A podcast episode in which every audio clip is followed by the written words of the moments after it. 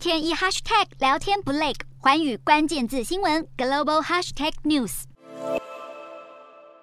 中国房市危机恶化，建商资金短缺，导致许多建案成为烂尾楼。越来越多购物者也因此拒缴房贷。根据《纽约时报》十七日的报道，这一波停贷潮已经延烧中国一百多个城市，影响好几百批建案。中国膨胀数十年的房市泡沫濒临破灭。这一波停贷抗议，如今已经导致三百二十六批新建案的购物者开始或扬言集体停贷，估计影响了两千两百二十亿美元的房贷，占全国未偿房贷总额的百分之四。这将会对经济活动有三分之一都是。靠靠房地产驱动的中国出现极为庞大的损失，也对正在寻求连任的习近平来说更是棘手的问题。为了避免金融风暴发生，中国政府也试图采取措施应对。根据路透社十八日的报道，中国银保监会正在调查银行对不动产开发商的贷款账目铺险是否符合规定，并同时要求开发商提供现金部位细节与长金资金来源，借此衡量房市动荡对整个金融体系所造成的风险程度。专家认为，中国政府目前面临的最大挑挑战，就是在鼓励银行向陷入财务困境的开发商提供救援的同时，还必须管理放贷风险。